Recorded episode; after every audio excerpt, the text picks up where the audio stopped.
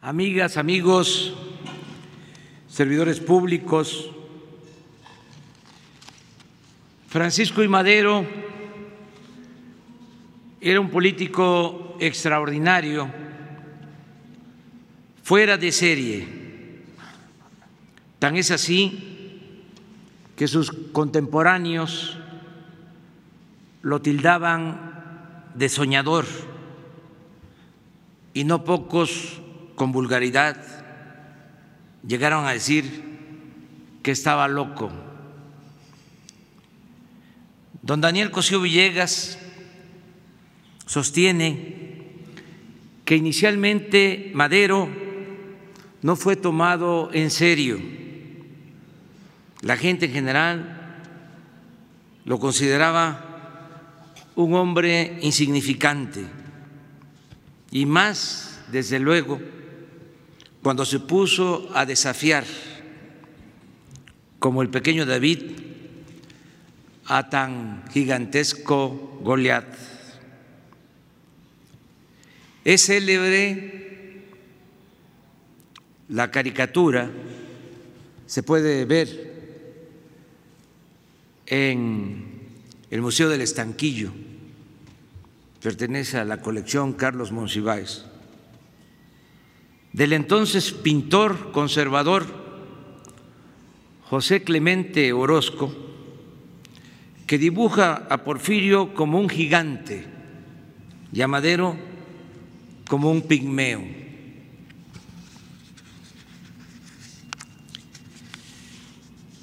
Además, sigue narrando José Villegas todos los antecedentes familiares y personales de Madero tenían que causar la impresión de que era un ser enteramente ajeno a las lides políticas.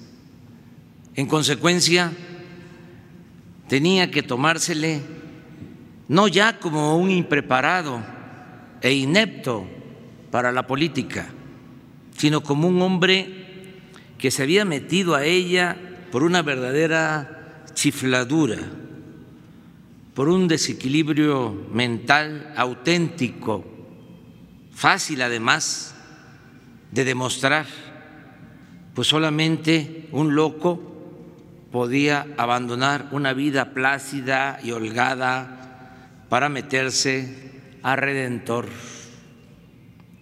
Hasta sus propios correligionarios lo consideraban poca cosa.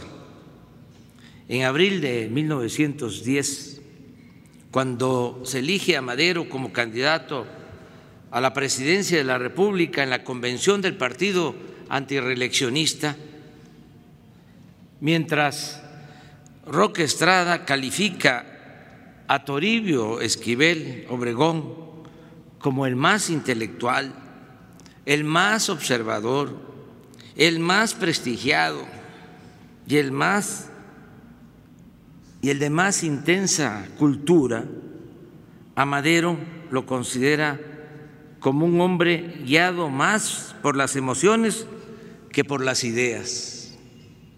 Poco después también, de manera peyorativa, el abuelo de Madero, Evaristo, se disculpa con Porfirio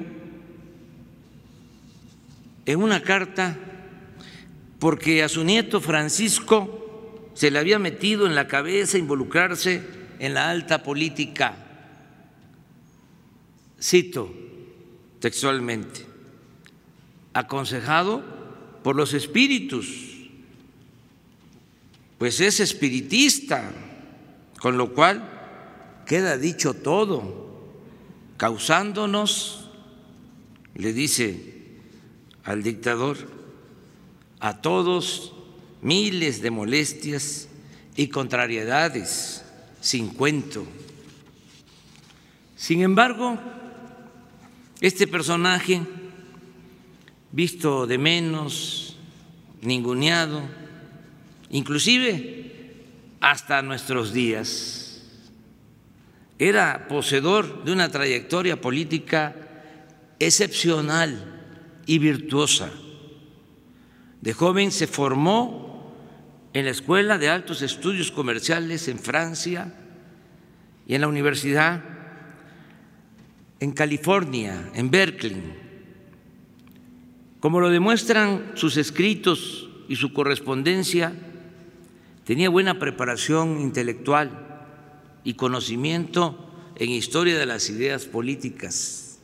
En Francia se empapó del pensamiento y la actuación de los revolucionarios de finales del siglo XVIII y de los importantes acontecimientos del siglo XIX. Y por otra parte, asimiló y se convirtió en practicante de la corriente espírita, que en ese entonces era una doctrina de importante valor filosófico. Esto último, aunque fue usado en su contra con extrema simplificación, le sirvió para afianzar sus convicciones al grado de que mediante esas prácticas llegó a la íntima conclusión de que debía arriesgar hasta su vida por la causa de la libertad. Debe tomarse en cuenta que por lo general un luchador social o político que busca transformar una realidad de injusticia o de opresión siempre es movido por ideales y principios, por una doctrina o simplemente por una creencia. Nadie podría hacer algo verdaderamente trascendente por puro pragmatismo, sin poseer alguna de estas virtudes o profesar elevados valores morales o espirituales.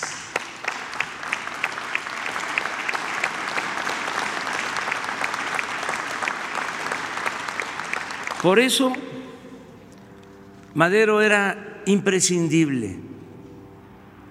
Ese pequeño burgués vegetariano, homeópata, abstemio, espiritista, pero lleno de bondad, de determinación, de aplomo y de gran vocación democrática. Se trataba de un hombre a la medida como lo demandaban las circunstancias, el ser providencial, como dirían los místicos, el dirigente que hacía falta, en palabras llenas, llanas, para conducir al pueblo y comenzar la obra de transformación. Al posicionarse como líder indiscutible del movimiento, Madero garantizó, entre otras cosas, que en la primera etapa del proceso revolucionario no hubiera traiciones que frustraran el propósito central de derrocar al régimen.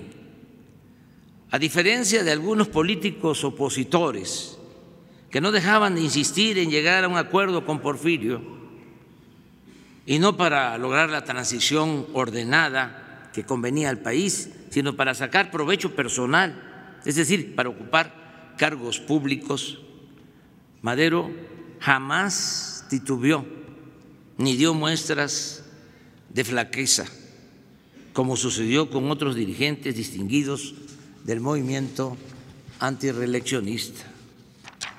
Además, la revolución maderista fue verdaderamente eficaz. En solo seis meses, a partir del 20 de noviembre de 1910, cuando se llamó al pueblo a tomar las armas, se consumó el derrocamiento de Porfirio Díaz. Seis meses. Hubo pérdidas de vidas humanas, 14 mil hombres muertos en el campo de la revolución, según estimó Luis Cabrera en septiembre de 1912. Pero este saldo, por siempre lamentable, resultaría menor al que se registró en las etapas posteriores de mucho mayor violencia.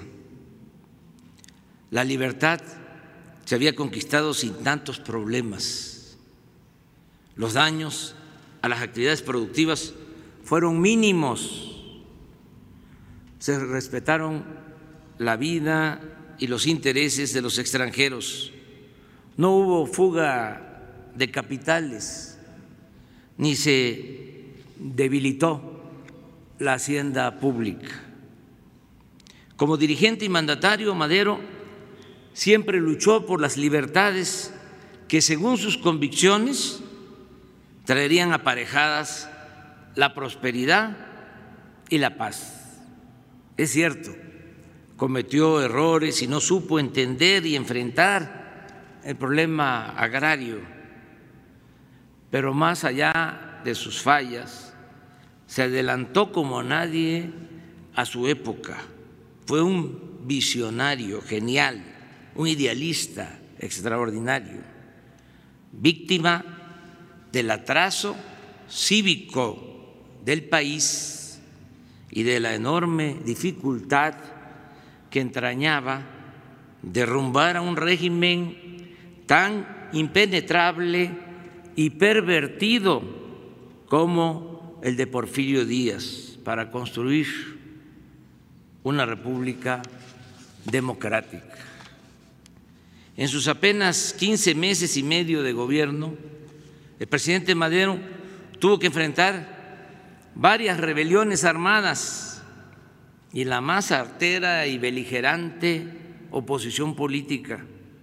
Sin embargo, hasta en los momentos de mayor confrontación, siempre procuró conducir al país por la senda de la legalidad.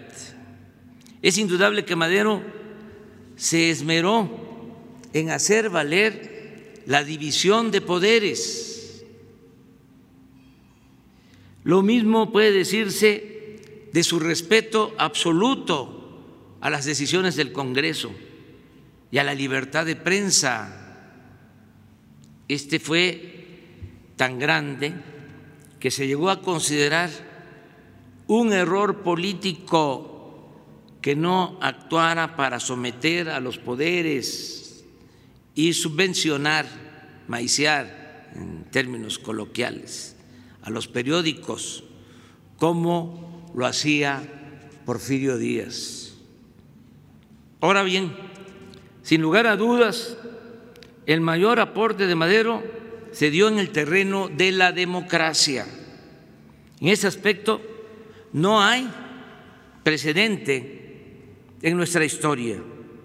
Nadie como él ha creído con tanta devoción en la democracia y se ha preocupado por hacer realidad ese ideal. Era la más profunda de sus convicciones. Creía con toda sinceridad que al establecerse una república verdaderamente democrática, México podía resolver sus grandes y graves problemas y avanzar con libertad y justicia hacia la prosperidad. Bajo el gobierno de Madero, como casi nunca se ha visto en México, hubo elecciones libres y limpias esto, por si fuera poco, se logró en medio de intensas turbulencias políticas y sin el antecedente de una tradición democrática en ningún otro momento de nuestra historia. Es decir, quedó de manifiesto, y ese es el principal legado de Madero en esta materia, que con la sola voluntad del presidente, es posible hacer valer el sufragio efectivo y convertir en realidad un sistema de gobierno representativo, popular y verdaderamente democrático. Por eso Madero ha sido único. ¿Acaso sabemos de otro presidente en la historia de México que haya escrito a los gobernadores para recomendarles que se abstuvieran de manipular el voto y garantizaran con equidad la libre decisión de los ciudadanos. La caída del gobierno del presidente Madero, producto de una gran traición y su dolorosísimo asesinato, configuran uno de los episodios más tristes y abominables de la historia de nuestro país. Los, combates entre los atrincherados en la ciudadela y las pocas fuerzas leales a Madero se prolongaron varios días, causando muertes y destrozos aquí en la zona centro de la ciudad. Abro un paréntesis para adherirme a los estudiosos que no aceptan con argumentos y por rigor histórico llamar a los 15 días de asonada y traición de escena trágica. No fueron 10 días, fueron 15. Continúo, en términos militares, no había posibilidad de derrotar a los sublevados. Madero estaba prácticamente solo. A muchos mexicanos les importaba poco la democracia. Madero había actuado con rectitud y congruencia en el terreno del respeto a las libertades, pero no había logrado hacerse de una base social para sostener su proyecto democrático y enfrentar la reacción conservadora. Como hemos apuntado antes, la única posibilidad de éxito, no sin grandes dificultades, consistía en emparejar el propósito democrático con la impartición de justicia. Y ello exigía atender de inmediato la demanda de la tierra enarbolada por los campesinos, con lo cual Madero habría contado con la lealtad y apoyo de la fuerza social más numerosa del país para respaldar a su gobierno. Como esto lamentablemente no fue posible, el proyecto quedó cojo en el aire, desprotegido y vulnerable ante la permanente embestida de los oligarcas. El 18 de febrero de 1913, soldados golpistas del teniente coronel Teodoro Jiménez Riverol irrumpen en una reunión aquí, en Palacio Nacional, donde se encontraba el presidente Madero como Riverol quiere tomarlo del brazo, Madero le da una bofetada y el capitán Gustavo Gardemia dispara y mata al insurrecto diciendo al presidente nadie lo toca. Otro golpista, el mayor Pedro Izquierdo y el maderista Marcos Hernández hermano del secretario de Gobernación Rafael Hernández, mueren en ese episodio. Madero todavía sale al balcón a arengar a, los rurales y baja con otras personas por el elevador hasta este patio, donde estaba el cuerpo de guardias para gritar que había sido traicionado Allí soldados encabezados por el general Blanquet lo toman prisionero y lo conducen primero a la comandancia y posteriormente Huerta ordena que al general Felipe Ángeles, también aprendido, ya lo encierren junto al presidente y al vicepresidente aquí en la Intendencia del Palacio. El 21 de febrero por la mañana, el vicepresidente José María Pino Suárez le expresa su parecer al embajador de Cuba, Manuel Márquez Sterling, que había pasado la noche con los detenidos. En forma profética, Pino Suárez, el caballero de la lealtad, le dice, yo no creo como el señor Madero, que el pueblo derroque a los traidores para rescatar a su legítimo mandatario. Lo que el pueblo no consistiría, consentiría, es que nos fusilen. Carece de la educación cívica necesaria para lo primero, le sobra coraje y pujanza para lo segundo.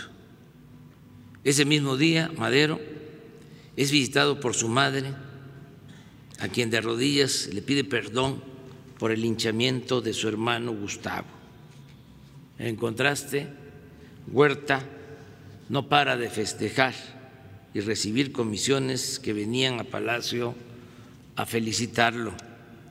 El cuerpo diplomático le ofrece una comida y el embajador de Estados Unidos en el discurso protocolario expresa, nos hemos reunido aquí para presentar a vuestra excelencia nuestras sinceras felicitaciones, no dudando que vuestra excelencia dedicará todos sus esfuerzos, su patriotismo y conocimiento al servicio de la nación.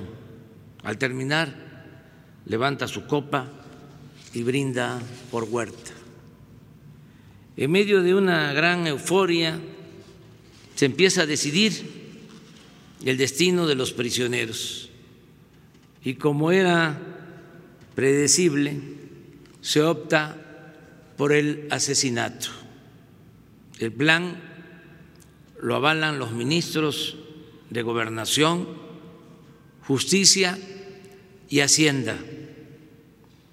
García Granados, Rodolfo Reyes y Toribio Esquivel Obregón. Este último correligionario de Madero en la lucha contra la dictadura. Se volvió, como muchos otros, traidor. Sin embargo, son los militares porfiristas los encargados de ejecutar al presidente y al vicepresidente, es decir, el propio Huerta y sus compañeros de armas, Blanquet, Mondragón y Félix Díaz.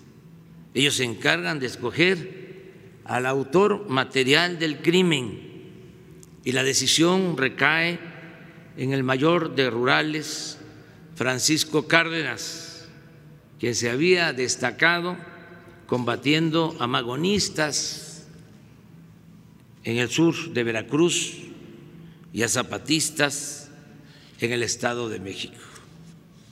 El sicario pidió que la orden se la diera directamente Huerta, por lo que fue conducido ante él, con quien cerró el trato y compartió una copa de coñac el 22 de febrero por la noche, luego de cuatro días de cautiverio en la Intendencia del Palacio, Madero y Pino Suárez son despertados para ser trasladados a la penitenciaría, se visten apresuradamente y se despiden de ángeles con un adiós, mi general.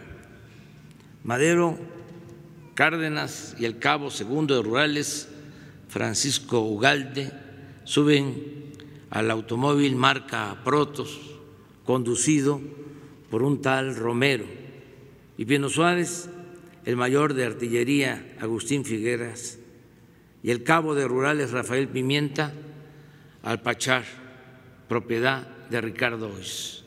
Al llegar a la esquina oriente de Lecumberri, Cárdenas le ordena a Madero que baje del auto y allí le dispara dos tiros en la nuca, en tanto que Figueroa y Pimienta, tomando la detonación como señal, acribillan al licenciado José María Pino Suárez.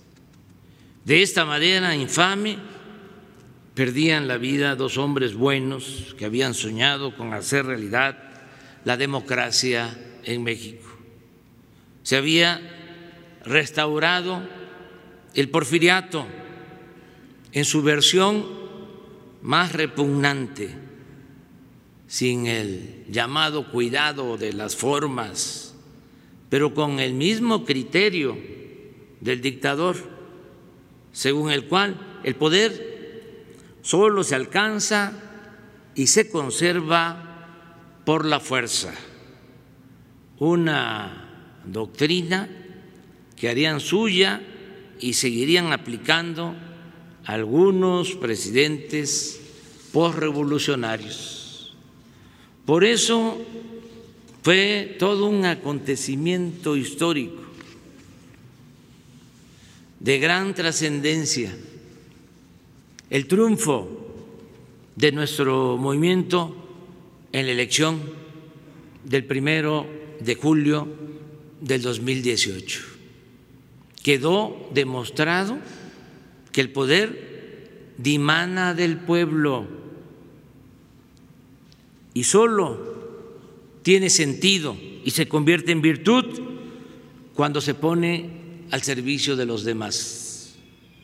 Concluyo exponiendo que el gobierno actual ha retomado los ideales democráticos de Madero, con el agregado de poner el mismo énfasis en el bienestar del pueblo, no solo por convicción o humanismo, sino también para afianzar los cambios con el respaldo de la gente, evitar retrocesos y resistir ante cualquier reacción conservadora.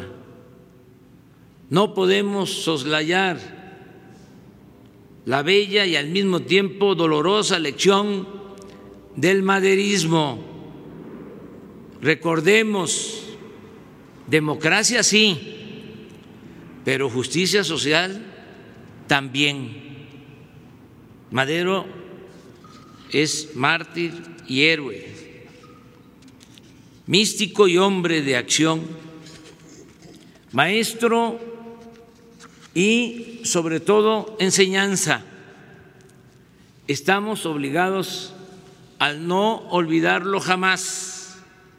Por eso celebro que este día estemos inaugurando su memorial en la rebautizada Intendencia de la traición, donde permaneció prisionero con el leal vicepresidente José María Pino Suárez y con el general Felipe Ángeles. Tres glorias de México, tres gigantes de nuestra historia patria. Muchas gracias.